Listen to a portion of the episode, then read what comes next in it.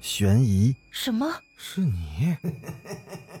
灵异，那个人他居然是飘过来的，他根本就没有腿。奇闻，三天后，警方找到了这辆三七五路公交车。惊悚，别过来！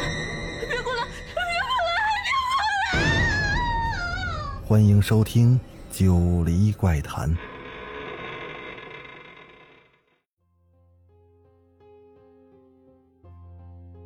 Hello，各位小伙伴们，大家晚上好，欢迎继续收听《九黎怪谈》。都说好奇害死猫，但是谁又没有好奇心呢？今天咱们就来讲一个关于好奇心的故事。已经是深秋了，天气越来越冷，秋风无力的刮着，像是孤独的人在无奈的叹息着。梦竹感受到空气中流动着的寒意，便起身稍稍的关上了一点窗子，随即他披上了一件呢子外套。黄色而又柔和的灯光下，梦竹拿着笔做着作业。感觉到有些许疲倦的梦竹伸了伸懒腰，他看向了时钟，不知不觉的已经是十点多了，困意渐渐来袭。他忍不住打了几个哈欠，窗外的风依旧的刮着，今晚没有月光，也没有星星，斑驳的树叶掺和着风声，在远处灯光的照射下，投下了俏愣愣如鬼影一般的黑影。梦竹恍惚间听到了一个神秘的声音，他愣神了一下，那声音从深邃的黑暗中传来。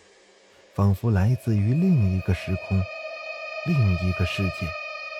他回头看了一下，黑黢黢的厅里并没有人啊。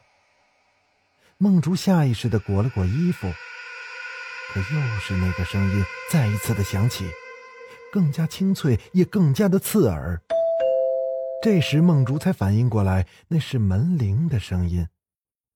他有点不情愿地站了起来，穿过了黑漆漆的客厅时，突然有种奇异的感觉向他袭来。于是他放缓了脚步，张望了一下夜色中的客厅，一切如常。他打开了灯，向门的方向走去。谁？没人回答。谁啊？还是没人回答。梦竹打开了那个老旧的门，发出了惨淡而刺耳的吱呀声。秋夜的寒风从那一小条门缝里灌了进来，肆意的拍打着梦竹那娇小的身躯。楼道里黑黢黢的，没有感应灯，只有从消防通道里折射出来的淡淡的枯黄。门外站着一个人，可能二十来岁，也可能有五十多岁。他戴着兜帽，看不清楚脸。白色的衣服垂坠下来，看不到脚，也有可能是被铁门遮住了。梦竹忽然浑身不由自主的颤抖了一下。他抬头的那刻，梦竹只看到了血红的眼睛，在惨白如纸一般的脸的映射下。仿佛那个人全身的血都奔涌到了眼眶里，积聚着喷射出来。他瞬间的头皮炸开一般，整个人就像被射中了魂魄那般，以至于丧失了分析判断的能力。而他最初的反应就是想马上关上门。小姐，买书吗？门口的人开口说话了，冰冷不带一丝温度。就如同这秋夜的风一样，他手里好像拿着一本书。买书吗？一百零一块六毛，不是很贵，买一本吧。是是什么书啊？买书吗？一百零一块六毛，不是很贵，买一本吧。那个人又开口说话了。不知道是故意不回答，还是没有回答的必要，只是将那书往这边递了一下。秋夜的风再次穿过楼道，呼啸着掠过了梦竹，把那个人的声音也带进了他的耳边。梦竹蹙了蹙眉头。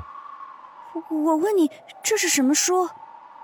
门外的人没有说话，就这么静静的站着，面无表情的盯着梦竹。梦竹开始觉得刚才走过客厅时的那种感觉，再一次的深深的向他袭来。门外的这个人让他产生了强烈的恐惧感，他不禁联想到一些书上被称为鬼魅之类的东西。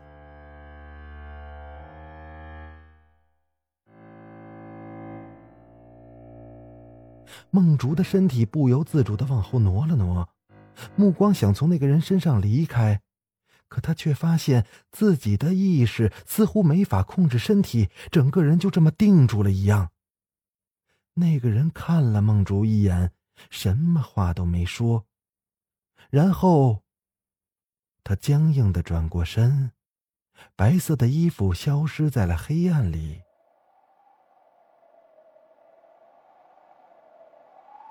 楼道里一片黑暗，只有寒冷的秋风在深沉的刮着。梦竹愣了一会儿后，迅速的把门关上。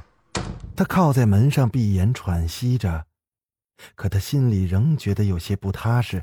他又把门反锁上，这才安心的回到了房间。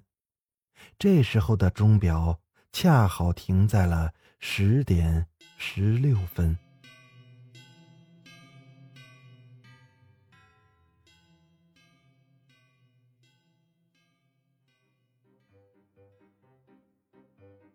第二天，梦竹一如往常的放学回家。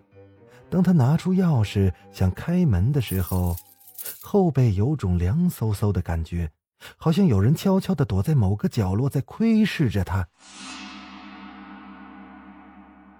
他转过头去，空无一人，只有延伸在黑暗里的楼道。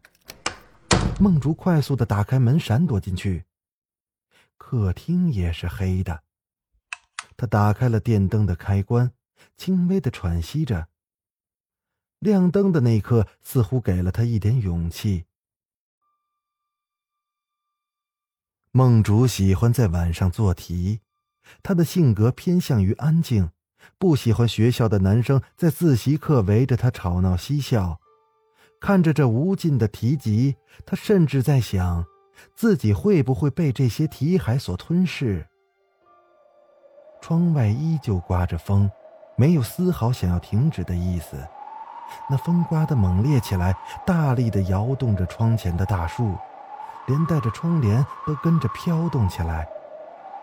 屋里却是一片宁静，只有桌子上的闹钟机械地摆动着，像是在预示着什么。拖拽着沉重的时针，在一点一点的走着，想着。突然传来了一个神秘的声音，不可琢磨般的响起。梦竹觉得他应该是从身后传来的，于是他猛地回过头，可仍旧什么都没有。又来了，又是昨天的那种声音。梦竹浑身震了一下，她感觉到心脏在剧烈的跳动，貌似要跳出胸膛一般，有一种撕裂的痛感。梦竹起身穿过客厅，他顺手打开了客厅的灯。他打开了门，还是昨天夜里来的那个人，隔着一道铁门，鬼魅一般的站在了门外。借着大厅的灯光，梦竹看到了那个人的脸，纸一样的白，面颊仿佛没有血和肉，深深的凹陷下去，整张脸都显得很森然。小姐，买书吗？那个人开口说话了，手里好像还是拿着那本书。买书吗？一百零一块六毛。不是很贵，买一本吧。梦竹难以忍受那个声音，那声音仿佛在无情的摧毁着他，他只想捂住耳朵。深秋的夜风穿过那漆黑的楼道，发出了难以言喻的声音。使人觉得阴暗恐怖。梦竹鼓起了勇气：“你如果回答我这是什么书，我就买。”那人没说话，他只是盯着梦竹，用他那双血红的眼睛。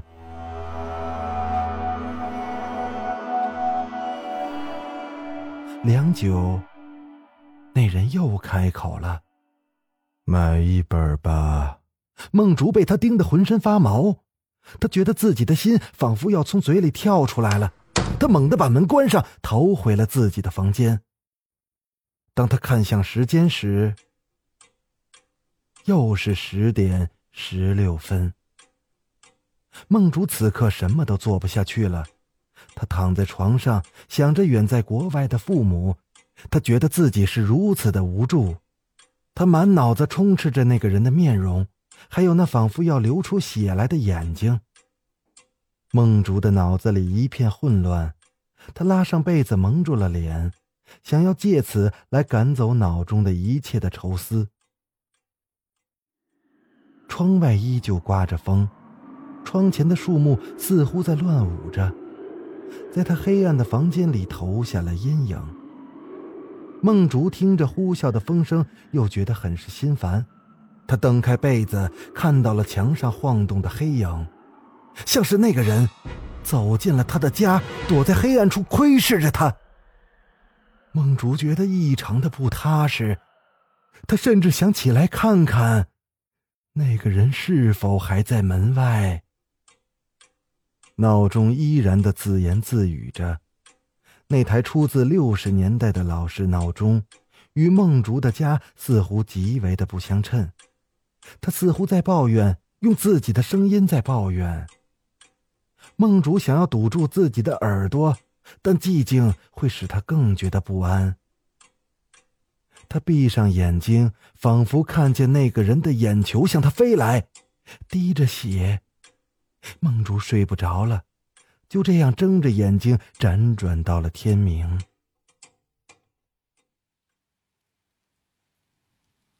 第三天，梦竹依旧在写作业，窗外静静的下着小雨，没有一丝声音，只是在寂静到极点时，从远处传来几声沉闷的雷声，伴随的是刺眼的闪电。这时。门铃声又从遥远的地方传了过来，梦珠觉得自己的神经快要崩溃了。他打开抽屉，拿出放学回来后准备好的一百零一块六毛，冲到了门口。果不其然，还是那个人。梦珠什么都没说，直接把钱递到了那个人的面前。那人伸出了那枯槁的手，把书递给了梦竹，顺带接过了钱。他不小心碰触到那个人的指尖，梦竹觉得那个人的手仿佛没有丝毫温度。他手一缩，就想马上的关上门。可这时，那个人又说话了：“小姐，整本书你都可以看，只是最后一页，你一定不能看，否则你会非常后悔。”梦珠正想说什么，那个人已经走远了，跟之前一样，白色的衣服消失在了黑暗的楼道里。梦竹回到自己的房间，看着这本封面是血红的书，他觉得烫手，他随手把它放到书架里，想着眼不见为净。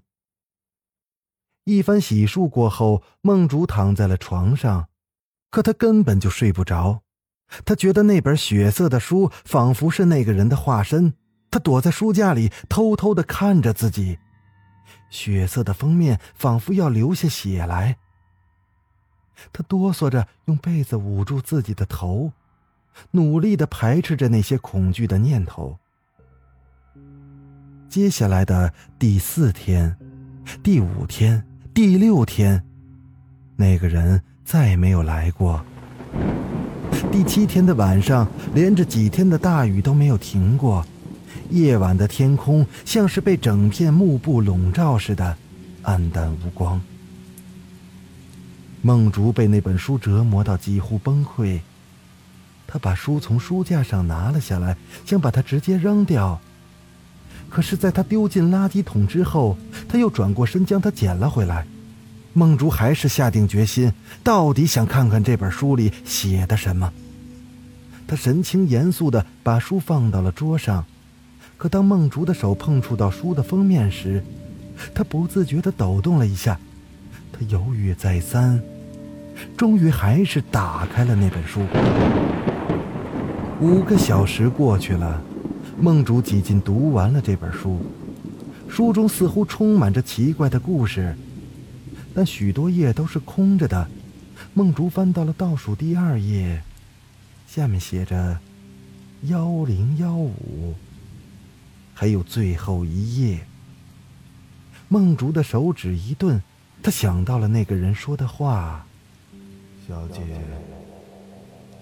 整本书你都可以看，只是最后一页，你一定不能看，否则你会非常后悔。”他觉得自己的好奇心已经战胜了自己，他非常想打开最后一页。窗外依旧下着雨，狂风卷着暴雨，像是无数条鞭子，狠命的往玻璃窗上抽打着，时不时的伴随着深沉的雷声和闪电。竹深吸了一口气，他轻轻的揭开了最后一页。最后一页的正中印着“一零一六”，你还是来了。梦竹下意识的看了一眼闹钟，十点十六分，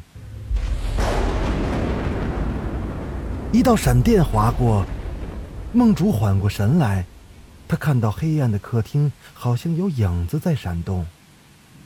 一把镰刀正映在墙面上，凄厉厉的雨声越发大了，它像是开了闸门似的倾泻了下来。好了，今天的故事到这就结束了。我是主播九黎香柳，咱们下个故事。再见。